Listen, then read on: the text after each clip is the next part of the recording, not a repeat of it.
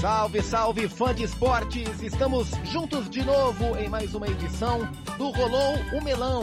É bem verdade que já estamos entrando numa grande expectativa de Copa do Mundo, mas ainda não é hora de falarmos sobre isso. Estamos na nossa última edição de Rolou o Melão do ano, falando sobre os clubes, né? Porque a partir da semana que vem o foco é total para a Copa do Mundo, mas a edição número 78 do nosso podcast ainda é falando sobre futebol brasileiro, sobre os clubes. Ainda estamos entre a penúltima e a última rodada do Campeonato Brasileiro. A gente grava esse papo na quinta-feira, dia 10 de novembro. Hoje teremos o encerramento da 37ª rodada. Mas mais do que propriamente os jogos que ainda vão acontecer no campeonato até domingo, é, a gente tem muito o que falar sobre o papel que os clubes exerceram dentro dessa temporada, especialmente dentro do Campeonato Brasileiro, porque tivemos confirmações, tivemos afirmações, tivemos ascensões e tivemos grandes decepções também. E a, a gente tem, tem temas, tem papo para falar sobre sempre com a nossa equipe reunida, eu, Gustavo Zupac, com Eugênio Leal e também com Mário Marra. Fala, Eugênio. É isso, né? Muita coisa para a gente fazer de análise, porque essa temporada foi uma temporada com alguns fatos curiosos, com alguns clubes que não fizeram o que se esperava e, por outro lado, outros que surpreenderam, né? E uma projeção de um 23 aí diferente, com a volta de grandes clubes do futebol brasileiro num outro patamar. Boa. Mário Marra também conosco e, e, o fã de esporte não, não vê, porque o, o, podcast ainda é apenas em áudio, mas o Mário Marra está belíssimamente trajado com a camiseta de Sadio Mané, da seleção de Senegal, já num voto de solidariedade pela provável ausência do Mané na Copa do Mundo, né, Mário Marra? Tudo bem? Fala Zupac, Eugênio, é, mas acho que ele vai. É, acho não, ele vai, né? Mas, mas não vai jogar, eu acho. Dificilmente vai jogar, ou pelo menos os primeiros jogos, tudo. Ele representa demais. Acho que não tem, não, não, não dá para comparar. É, ele é a união de todo um país, né? Tanto que ele ganhou um prêmio agora na FIFA, né? Como um símbolo de uma interferência direta na sociedade do seu país. Não tem, não dá para comparar. Não tem outro termo de comparação. Hum. Tô esquecendo de alguém? Não, não tem, né? Não é um cara que constrói hospital, constrói escola, que constrói. É um, é um ser maravilhoso. Mas a gente vai falar menos de Sadio Mané, a gente vai falar de pessoas sadias e alguns manés. Que brilhante. Essa foi brilhante. Essa, essa vou anotar. e, e, ele não tinha pensado nisso. Isso veio durante o raciocínio. Esse é o Mário Barra. É, lembrando é que o Mané ganhou o prêmio, o troféu Doutor Sócrates, né? No, no, no Ballon d'Or, né? Foi, ganhou essa, pela primeira vez o Sócrates representando um prêmio. E o Mané foi essa figura que, que junção, né? Doutor Sócrates, Sadio Mané, e o Sadio Mário Marra também. Senhores, é, temos o Campeonato Brasileiro acabando. Eu vou abrir aqui a classificação. O Palmeiras é o grande campeão do, do brasileiro, isso não é nenhuma novidade. É, a gente tem essa briga final pela segunda colocação entre Fluminense e Internacional. Né, são os que pleiteiam a segunda colocação do campeonato. Para a última rodada, o Inter depende de um simples empate é, ou de um tropeço do Fluminense. E de largada, eu já paro por aí para a gente falar sobre o papel dessas duas equipes. Inter e Fluminense, Eugênio, estão entre ou são as surpresas? É justo chamar Inter e Fluminense times desse tamanho de surpresas na temporada, porque os papéis que eles ocupam no campeonato, a gente imaginava antes Claro que entendendo que era uma, um calendário cheio e apertado pela Copa, os times envolvidos em várias competições, mas todo mundo imaginava que Flamengo e Atlético Mineiro, não sei qual ordem, ou Palmeiras, que esses três estariam nas três primeiras colocações. O Palmeiras cumpriu. Inter e Fluminense, acho que estão em colocações onde inicialmente ninguém esperava, né?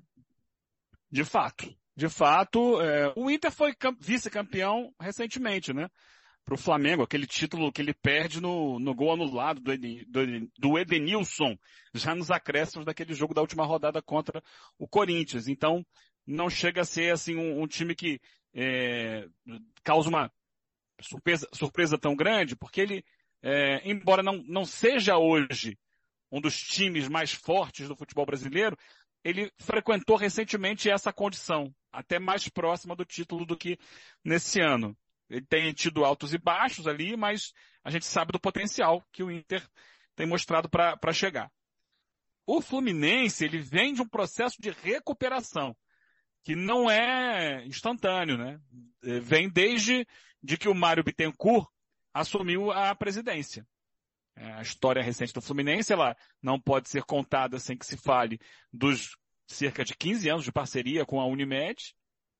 Esse, essa parceria se extingue ali em 2015, se não estou enganado, mais ou menos por ali. O Fluminense passa algumas temporadas com muita dificuldade, com risco de rebaixamento, sendo salvo na última rodada de rebaixamento, é, problemas políticos também, e de dois anos para cá vem reconstruindo ali uma base, vem crescendo, tanto que ele vai agora para a sua é, terceira Libertadores.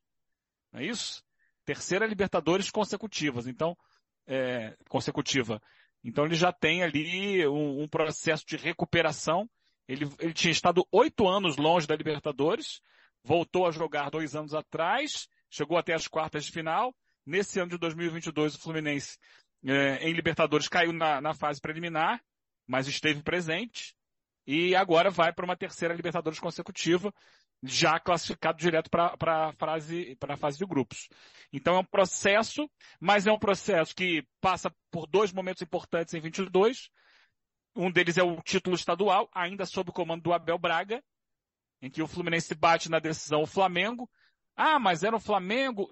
Gente, é o Flamengo. É o Flamengo de 2019 para cá, que tem sido uma força muito grande. E mesmo naquele momento ali, é, sendo dirigido pelo Paulo Souza, que não acabou não conseguindo se entender com o elenco, era o Flamengo muito forte. O Fluminense é, se fez forte na final, né, dominou o jogo e mereceu ser campeão carioca depois de algum tempo. E aí sai o Abel e chega o Diniz, o Diniz muito desgastado. É importante isso, né? É um técnico muito controverso no futebol brasileiro mas ele consegue aproveitar o material humano que estava ali no Fluminense, um elenco que me parece ainda desequilibrado, com vários veteranos, e, e ele conseguiu dar o jeito dele naquele time. E chega ao final do ano aí numa posição muito honrosa, dentro do G4, se classificando direto para Libertadores, é, chegando à semifinal de Copa do Brasil. Então acho que o Diniz tem uma página muito importante e eu acho que o Fluminense, assim como o Inter, eles dois terminam o ano pensando que, opa, dá para fazer ainda melhor ano que vem. Porque agora é continuidade de trabalho. E eu acho isso fundamental. Continuidade para o Mano Menezes, que dá uma ajeitada no início de ano muito ruim do Inter, é, e consegue no campeonato brasileiro é, um bom desempenho. E continuidade para o Diniz, agora para tentar reforços que se encaixem melhor dentro da sua ideia muito particular de jogo, em função do campeonato brasileiro, de futebol brasileiro, né? É, então é uma perspectiva muito interessante, acho que eles já mudaram de patamar, mas precisam confirmar e quem sabe crescer um pouquinho mais para o ano que vem. E o curioso, dos dois, né? Sem grande investimento.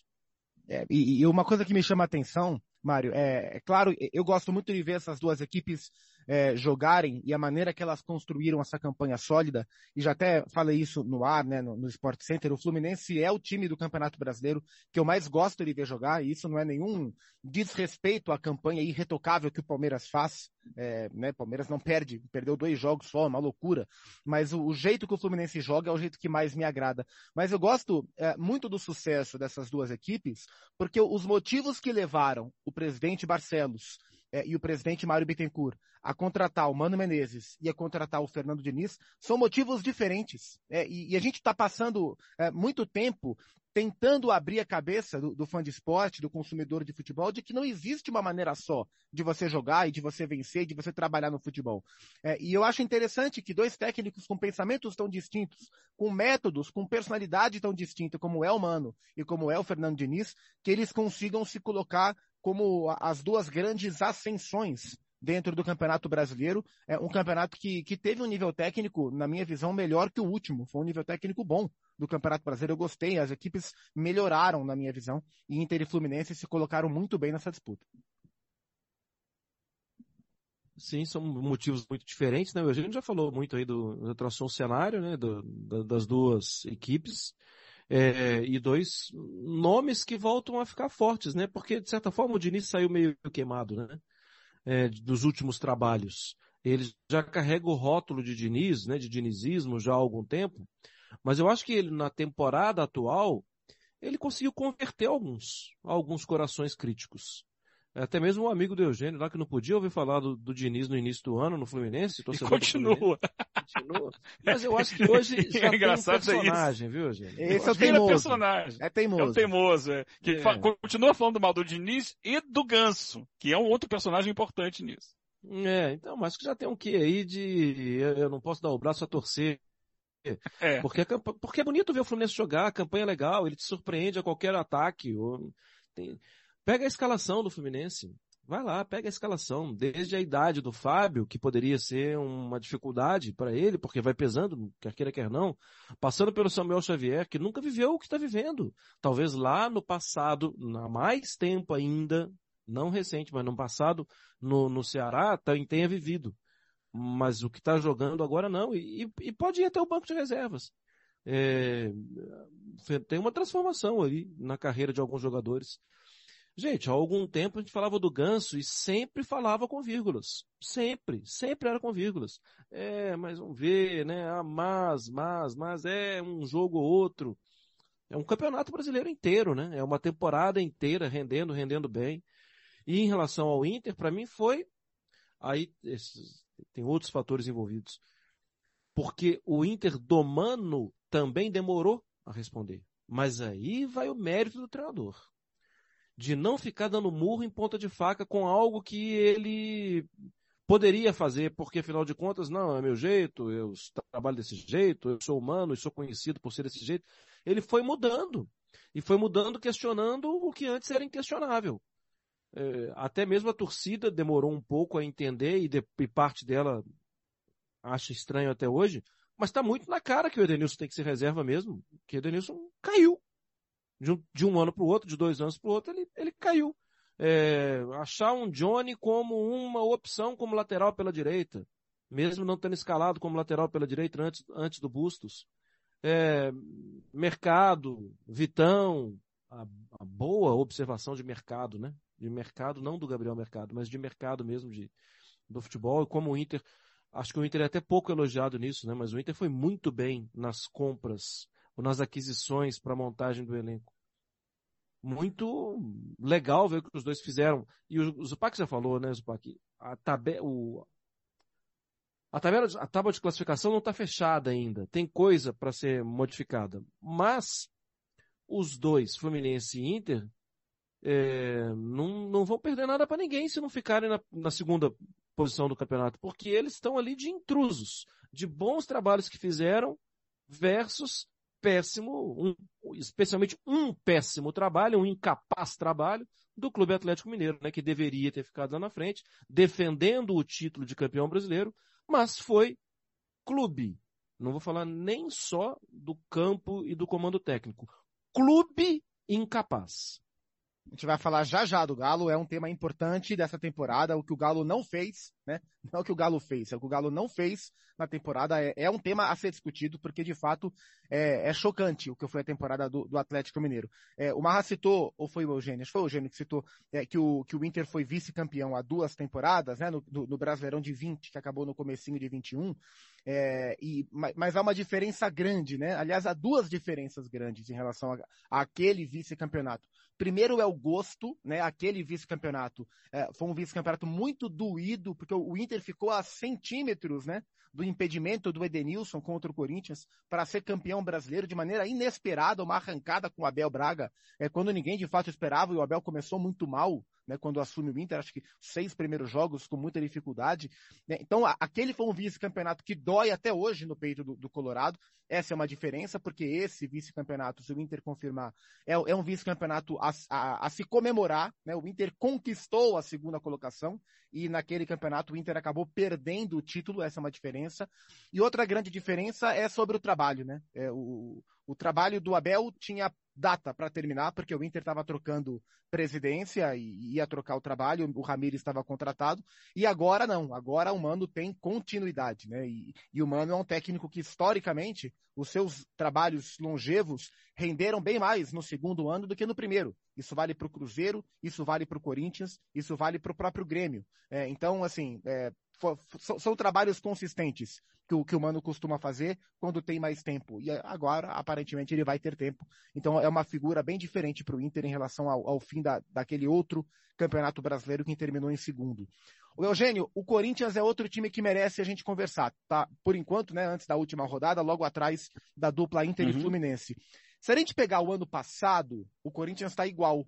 É, o Corinthians estava uh, em quarto, terminou em quinto. Esse ano o Corinthians está ali brigando entre a quarta e a quinta colocação. Então, em termos de patamar, o Corinthians não muda. Para esse ano, o Corinthians teve mais investimento, manteve aqueles que contratou no ano passado, o William foi embora, e trouxe outros jogadores muito importantes, né? O Balbuena, o Yuri, principalmente o Yuri, e o Fausto Vera, que para mim foi uma tremenda contratação, um cara que a gente vai falar ainda por muitos anos. Você vê o Corinthians em, em, em que página? Na página da surpresa? Na página da afirmação? É, onde é que você enquadra o Corinthians? Então, de certa forma, eu acho que para a torcida do Corinthians, eu posso dizer que foi uma decepção, né? Porque esse investimento que o Corinthians faz, e eu não sou daqueles eh, jornalistas que acompanham os balanços dos clubes, mas o que a gente acompanha desses jornalistas, é, sinaliza que o Corinthians fez um investimento muito grande, a, além do que deveria ter feito, para se tornar mais competitivo, para ir além do que estava conquistando, para voltar a, a arrecadar. É aquela história, você faz um investimento para que esse investimento se pague com a, os, as premiações das conquistas embora tenha ido à final da, da, da Copa do Brasil, que dá uma boa premiação, mas não foi campeão. É, e parou nisso.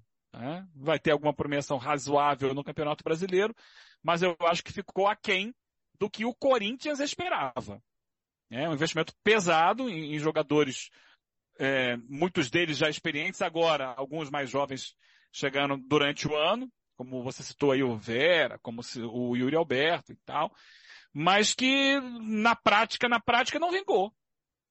Ah, o Corinthians chegou à final, poderia ter sido campeão da Copa do Brasil, poderia, foi para os pênaltis. Deu, deu, a, deu a entender ali com aquela defesa do Cássio que seria, mas não foi. É, no brasileiro também não teve fôlego para acompanhar o Palmeiras. Até chegou a liderar no início da competição, mas depois que o Palmeiras engrenou, ele não conseguiu acompanhar. Então fica é, uma, uma certa é, imagem de que um time, de que esse time não alcançou o que gostaria de ter alcançado. Acho que, em termos técnicos, em termos de desempenho em campo, é melhor do que o do ano passado, mas ainda não o suficiente. E eu acho que isso passa por algumas, por alguns desequilíbrios na formatação do elenco. E, embora o, o, o Vitor Pereira tenha feito um trabalho de equilibrar esse elenco em termos de média de idade ao longo do ano muito interessante.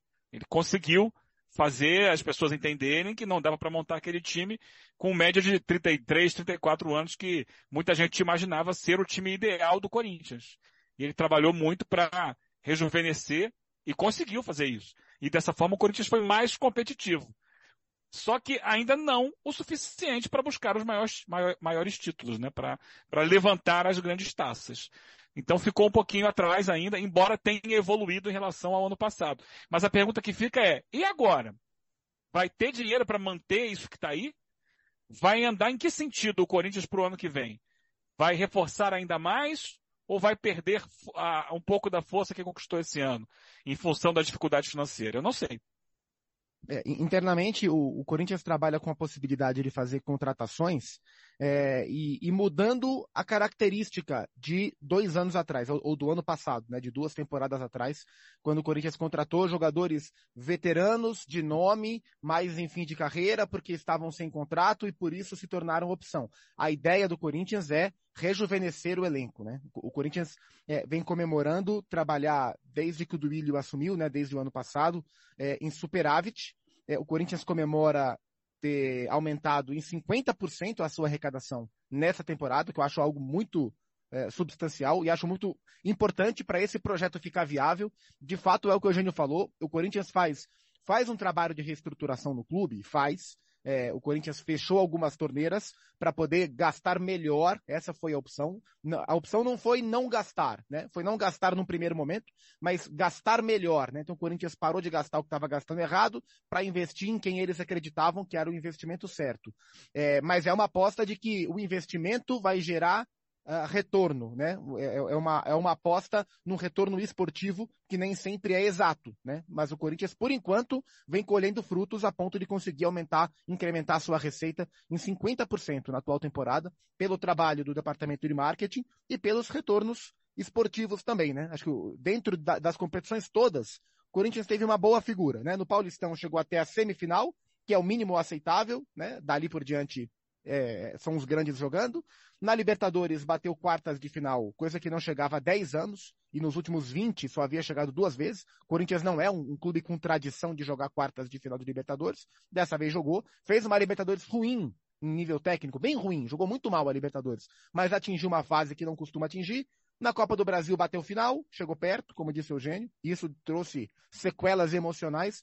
E no brasileiro manteve o mesmo patamar, brigou ou conseguiu o que era o objetivo, que era uma vaga direta à Libertadores. Poderia ir além? Acho que poderia ir um pouco além. O Corinthians poderia brigar pelo posto do Inter, por exemplo. Lembrando que o Corinthians foi o líder antes do Palmeiras, né? O time que mais ficou na liderança até o Palmeiras na décima rodada. Falou, me dá isso aqui, que agora isso aqui é meu, é, foi o Corinthians. É, uma temporada muito, muito irregular, né? Muitas coisas aconteceram no ano do Corinthians. A impressão que me dá, Marra, é que quando o Corinthians uh, acabou o calendário paralelo e teve só o Campeonato Brasileiro, a gente começou a ver mais uma cara de time. E isso gera alguma expectativa para a próxima temporada. Vai depender de quem vai comandar a equipe na próxima temporada. É, você tá com o Eugênio, coloca o Corinthians mais na aba da decepção, ou tá mais pro meu lado, que eu enxergo o Corinthians mais ou menos dentro do que era esperado para a temporada? num pensamento frio, é, quem eu pensei que fosse furar a bolha dos três primeiros da temporada passada? Eu imaginei de cara o Corinthians. E aí Inter e Fluminense furam a bolha, então, num pensamento frio, sim. Mas, há algum tempo a gente falava sobre isso aqui. Existe já existia a, a, a expectativa de ver o que o Vitor Pereira pode ou poderia fazer se tivesse uma pré-temporada inteira pela frente. Para conversar com jogadores, para treinar, para montar, para me dar a sensação de que ele poderia fazer algo muito, muito melhor, porque sim, quando ele teve um pouco mais de tempo, ele surpreendeu o Flamengo no Maracanã. E, querendo jogar, jogando e, e quase conseguindo. Um, uma campanha muito legal que fez o Corinthians é, na Copa do Brasil. Então eu acabo sendo um misto dos dois, o Pac, porque de, de, forma fria é uma decepção, porque eu esperava que tivesse lá em cima.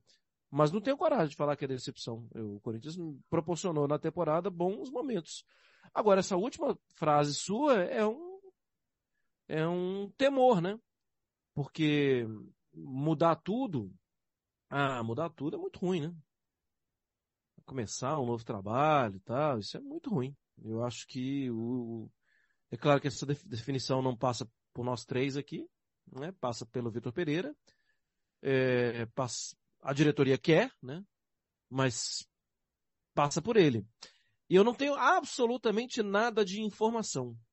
Mas acho que se existisse o desejo, assim, de cara, eu quero ficar e que a gente vai vencer tudo, acho que ele já teria se manifestado. Então, me dá uma, uma sensação de que ele está voltando para a Europa. É apenas uma sensação. É, ele tem dito que por ele ele quer ficar, né? Mas que tem a questão familiar. Mas, de fato, se fosse uma questão familiar que ele tivesse hoje condições de resolver, acho que ele já teria resolvido, né? Acho que o fato de eles esperarem o campeonato acabar é porque eles sabem que está longe de conseguir esse desfecho. Vamos ver na próxima semana, vai ser durante a Copa que a gente vai saber se o Vitor Pereira vai ficar ou não no Corinthians. É, a gente falou aqui de clubes que ou atingiram além do que se esperava, ou que de uma forma ou de outra estão brigando dentro do que podiam brigar, um pouco mais. E aí o Mar já tinha dado a letra, vamos falar de quem ficou aquém, ou muito aquém do que se esperava. Mário, eu vou começar com você. É, é, uma pergunta que não é tão fácil de responder, né? Ah, o que aconteceu com o Atlético? Por que, que o ano do Galo foi tão ruim? É uma pergunta muito complexa de responder. É, o, que eu, o que eu tenho curiosidade de saber é se lá dentro eles conseguem traçar esse diagnóstico. Porque mais importante do que a gente entender ou achar que sabe o que aconteceu com, com o ano do Galo, seja com o Turco, seja com o Cuca, se eles lá dentro, o Rodrigo Caetano, o presidente Sérgio Coelho, os quatro R's e todo mundo mais, se eles não souberem, vai ser muito complicado o Galo reencontrar o seu rumo e convenhamos, né? É um projeto ambicioso demais para viver de uma temporada de destaque como foi a última, né? É, também ah, concordo com você e, não sei se, se o Atlético sabe o que aconteceu. Acho que teve uma desmobilização que até certo ponto eu considero como uma tentação normal. Ah, ganhei e tal, não sei o quê. Desmobiliza no Campeonato Mineiro, né? Desmobiliza no Campeonato Mineiro. Mas o ano tem 12 meses. E um clube, teoricamente, que batia no peito para mostrar uma organização empresarial, qual empresa arremessa 12 meses de salário janela fora? Só uma empresa que não, que não merece respeito. Porque as empresas trabalham de forma diferente, né? As empresas dos quatro R's, elas trabalham assim? Elas pegam assim a janela e falam, ah, vamos jogar um ano de salário. Quem quer dinheiro? Não vão fazer isso. Então, a falta de um planejamento profissional, é, eu acho que ajuda a explicar. Eu acho que os caras, não estou tirando deles os méritos da temporada passada. Os méritos da temporada passada foram maravilhosos. Eles colocaram no trilho um trem que parecia desgovernado há muitos anos. É, existe ainda um planejamento financeiro, existem metas, mas a gestão do futebol é muito diferente da gestão de empresas. Estar lá no dia a dia, conversar com jogadores, entender o que é um departamento médico, um departamento técnico, observar o que acontece no mercado, observar o que acontece como tendência no esporte. Isso é muito diferente de definir quem vai ser o gerente de marketing para um projeto espetacular no sul da Escócia. Não sei o que lá. E nisso, esses caras são muito bons. Eles têm representantes no mundo inteiro das empresas maravilhosas que eles têm no mundo inteiro. Mas as empresas maravilhosas que eles têm no mundo inteiro não têm 8, 9, 10 milhões de torcedores é, apaixonados, torcendo para que o tijolo da nova arena seja colocado. Eles estão trabalhando com paixão. E me parece que estão levando apaixonadamente, não profissionalmente. Porque algumas decisões, inclusive essa de menos mobilização no início do ano, de não saber qual técnico para substituir o Cuca, eu acho que o Cuca errou no início, mas é um direito dele, de não querer trabalhar tal. As pessoas são livres. Agora, erra muito mais ainda um clube que não sabia o que fazer no dia seguinte. E eu tenho, eu tenho quase que como provar, tá? Que o clube não sabia o que fazer. Porque a diretoria estava tateando, entrou no quarto escuro e ficou tentando achar onde está o interruptor para saber quem poderia responder. É, e tentou contratar técnicos de fora, tentou Jorge Jesus, tentou Carlos Carvalhal, tentou, mas não queria abrir mão de uma comissão técnica fixa. O que eu acho respeitável até, mas ninguém vai querer trabalhar com um estranho do lado. Então é preciso entender o que vai fazer. É, e quando chega no nome do turco, o nome do turco certamente não era um nome de consenso. E vai no nome do turco e não consegue manter o turco e não consegue avaliar bem o trabalho do turco. Então tem erros em tantas etapas. Na etapa da escolha, na etapa da avaliação, na etapa da entrega. Tem muitos erros. Vai melhorar para a próxima temporada? Olha, eu não sei. A única coisa certa para mim que tem na próxima temporada é que vai inaugurar uma, uma arena. Linda, para 44 mil pessoas, cheio de festa, mas não sei se vai disputar a Sul-Americana ou se vai disputar a Libertadores. E mais, eu acho que não vai ser com o Cuca. Tenho quase certeza que não vai ser com o Cuca. Mas aí vai voltar tudo e não saber quem vai tocar o barco daqui para frente, é, daí para frente, né, depois da saída dele. Então a tendência é que o Atlético tenha um ano mais complicado até, de indefinições, a não ser que, enfim, exista um planejamento estratégico esportivo profissional, que é algo que faltou na, na temporada atual. E tem um outro ponto, Zupac, Eugênio e amigas e amigos melonistas, que pode parecer bobagem, mas eu venho de um estado polarizado. Os gaúchos vivem a mesma situação. é, Inter e Grêmio, tudo. O Cruzeiro estará na primeira divisão. O Cruzeiro está com uma gestão bem mais moderna, bem mais preparada para o que se tornou salvar o Cruzeiro daquilo que aconteceu lá dentro. O Cruzeiro vai disputar o mesmo Campeonato Brasileiro que disputa o Atlético. Se não tiver firme nos seus conceitos, nas suas convicções, vai ser um ano de trapalhadas no lado do Atlético. É preciso estar firme. E o Atlético tem uma chance real de terminar o campeonato atrás do América. E isso é, isso é simbólico. Muito simbólico. É, o Marra falou, Eugênio, que talvez não com o Cuca, né? Ele tem essa impressão, talvez não com o Cuca. Uhum.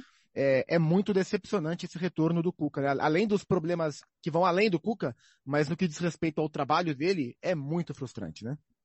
É muito frustrante, sim, mas também não chega a ser uma surpresa.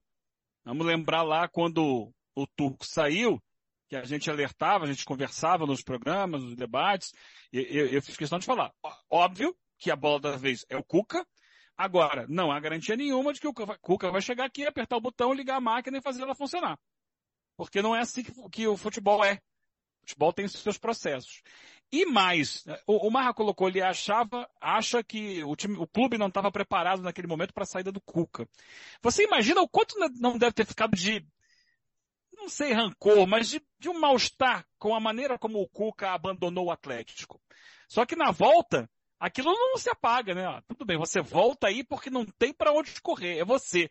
Mas não há mais aquela relação de tanto amor, de tanta proximidade, de tanto carinho, porque o Cuca tinha abandonado o Atlético. Eu acho que isso vale para dirigentes, vale para torcedores e talvez até para jogadores. Pô, você foi embora, agora volta para ser o, o, o Bam Bam Bam aqui. Então, mas também não tinha muita outra solução, não. Tinha que ser essa volta. E tinha acontecido no Palmeiras, lá em 2017, quando ele foi campeão brasileiro em 16, vai embora e volta meses depois, né, por cima da carne seca e não consegue repetir o desempenho. Então era previsível que fosse acontecer dessa forma, porque a fila anda, né? A fila anda. E eu acho que faltou o Atlético um planejamento mais, como colocou o Marra, mais profissional para a temporada. Foi se levando com a barriga e não é assim que se faz no futebol, apesar de ter vindo de um ano muito favorável, muito vencedor. O Bragantino você coloca na mesma prateleira de frustração do Atlético ou ele te gera sentimento diferente, Eugênio? É diferente porque eu até agora estou tentando entender o que é o objetivo, o que é o projeto do Bragantino. O que ele quer. É, o que a Red Bull pretende desse time? É o quê? É retorno de marca? É, se for por isso, o ano foi péssimo. É uma imagem muito negativa enquanto retorno de marca. É buscar jogadores no mercado sul-americano para usar na Europa. Não rendeu esse ano. Né? Tinha saído lá o Claudinho. Esse ano, quem é que saiu do Red Bull Bragantino para algum clube da Europa? Não me parece. Embora tenha feito vários investimentos em jogadores de clubes sul-americanos, né? Mostrando ali a capacidade de, de, entender mercado, mas jogadores que juntos não, não deram liga. É, o objetivo é simplesmente ser um clube vencedor, foi péssimo. A campanha na Libertadores foi trágica, né? E olha, chegou uma Libertadores, mas é, foi eliminado na primeira fase sem sequer conseguir passar para para a Sul-Americana, né? Terminou em último lugar no seu grupo. E, e o técnico mantido até o final, né? Vai sair, mas é, me parece que é um clube sem um rumo definido ou sem um objetivo claro. Ah, não estamos preocupados com o resultado. Ok. Por quê? Ah, porque a gente quer revelar jogadores. Que jogadores foram revelados? Então, de, em, todas as possibilidades de, de, enfoque, eu acho que não deu certo. Só pode, queria fazer aqui um registro, antes da gente encerrar, porque eu acho que está chegando perto do fim, né?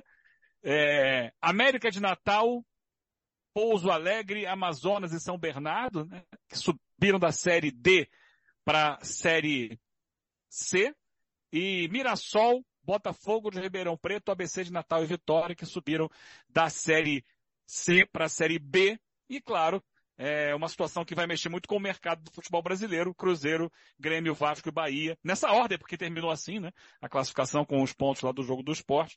Esses times subindo, e eu acho que esses quatro que sobem para a Série A vão dar uma mexida grande no mercado para o ano que vem. É, vai ser uma Série A mais difícil, né? Porque os times grandes que estavam mal voltam com uma, um outro tipo de administração. Então é uma Série A aparentemente mais concorrida do que foi essa que está. Até para contratação, hein? É, e aí vai de quem tem o olhar do mercado além do, do radar tradicional.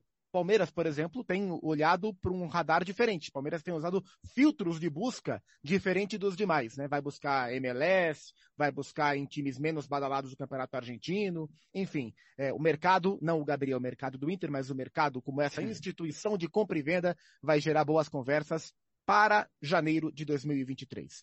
Este foi o último Rolou Melão falando de clubes na atual temporada. Semana que vem Vamos esquentar a Copa do Mundo, porque ela chega no final da próxima semana. Então, no Melão 79, o nosso tema será um pré-Copa para nossa seleção brasileira. Mário Marra, te vejo semana que vem, hein? Estaremos aqui, firmes e fortes. Ou nem tanto. Valeu, Eugênio. Mais firme e mais forte do que nunca. Um abraço, boa semana, viu? Para todos nós. O quanto antes, Marra, o quanto antes de volta. Um abraço. É isso. E você, fã de esporte, sempre, sempre, sempre muito obrigado pela companhia em mais uma edição do Rolou o Melão, o podcast de futebol nacional dos canais ESPN. Compartilhe, conte para todo mundo. E semana que vem a gente se vê.